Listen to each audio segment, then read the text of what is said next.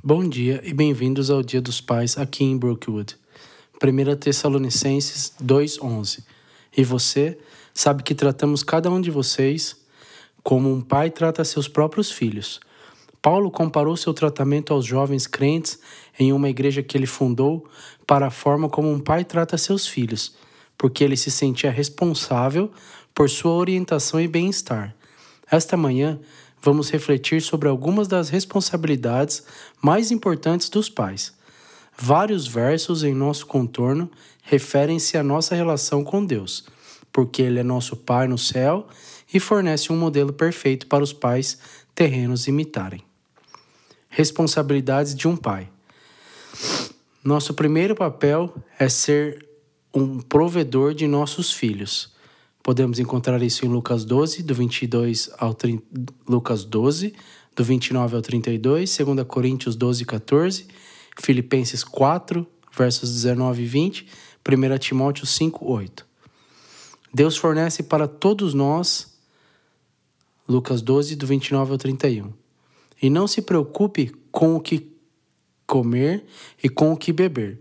Não se preocupe com essas coisas.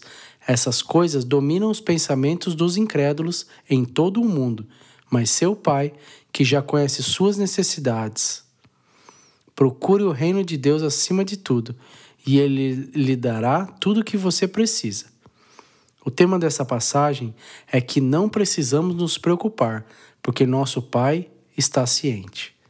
Da mesma forma, as crianças devem ser capazes de relaxar e confiar em seus pais terrenos para fornecer todo o apoio físico que precisam.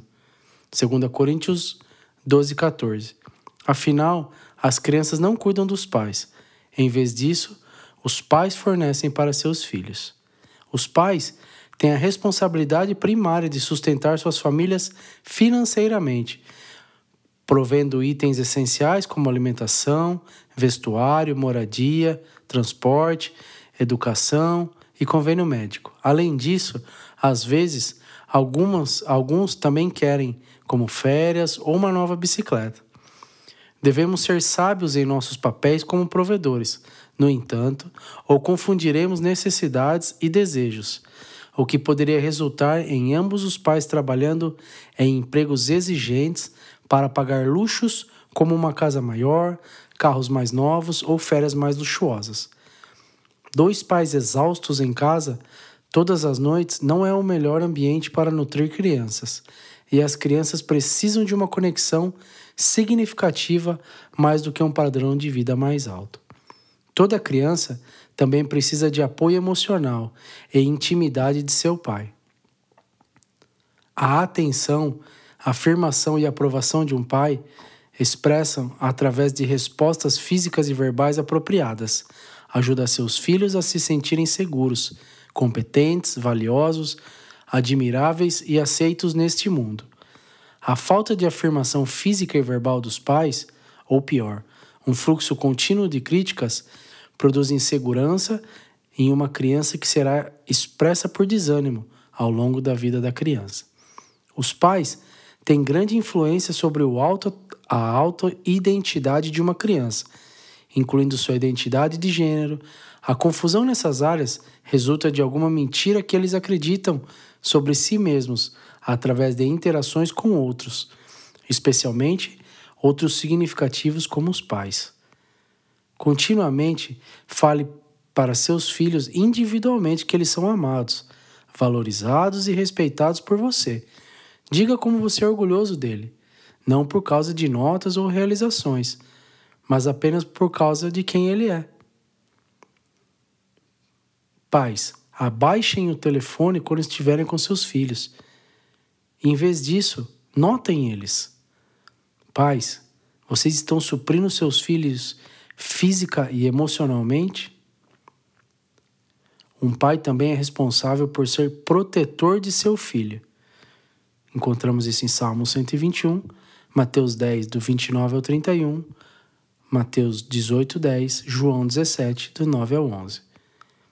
Salmos 121, versos 7 e 8. O Senhor o impede de todos os danos e cuida da sua vida. O Senhor fica de olho em você enquanto você vem e vai. tanto agora como para sempre. Contamos com Deus para proteger nossas crianças quando não podemos estar presentes ou não estamos cientes de algum perigo que eles encontram. Ore regularmente. Confiar em Deus não nos liberta da responsabilidade por nossa parte, mas confiar nele nos impede de nos sentir sobrecarregados pelo desafio. Conhecer a Deus e compreender a ori orientação de Sua palavra nos permite saber quando e até mesmo como intervir para proteger nossos filhos do mal. Você não pode proteger uma criança de tudo que é prejudicial no mundo, mas você tenta e certamente pode limitar seu acesso a influências prejudiciais. Essas influências potencialmente negativas incluem mídia, que expõe seus filhos para assuntos que são muito maduros para eles e valores que conflitam com os seus. Você pode não ser capaz de eliminar tudo que é prejudicial de todas as fontes de mídia. Mesmo, mesmo alguns desenhos animados são questionáveis, mas você pode estar alerta, atento e discutir tópicos problemáticos quando eles surgem. Segue uma dica. O serviço de assinatura VidAngel App filtra o conteúdo em serviços de streaming. Seu filho ou filha podem ficar irritados com você quando você não permite algo que eles querem fazer, mas eventualmente nossa intrusão comunicará seus valores e sua preocupação com seu filho. Você é o protetor deles, não o melhor amigo deles. Proteger seu filho pode incluir o fim de amizades que estão influenciando seus filhos a, des a desenvolver hábitos comportamentos e interesses que você não aprova. Nós pegamos nossas filhas em festas de passar a noite quando o filme que seria o entretenimento da noite era muito maduro para nossos filhos. Você determina com quem seus filhos saem, onde eles vão, o que eles assistem, especialmente quando e com quem eles namoram. 16 anos para nós. Pais, você protege seus filhos de influências prejudiciais tanto conteúdo quanto pessoas, mesmo que isso irrite seus filhos? Pais, devemos ser preparador de nossos filhos.